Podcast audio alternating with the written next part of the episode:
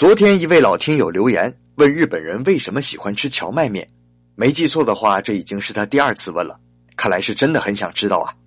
那咱们今天就来说一说，荞麦是直到江户时期才从饭变成面的，当时只有在信州，也就是现在的长野县，才把荞麦做成面。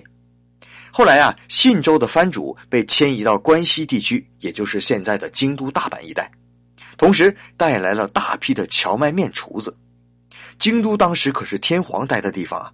就这样，荞麦面从上层社会开始流行，逐渐被老百姓效仿。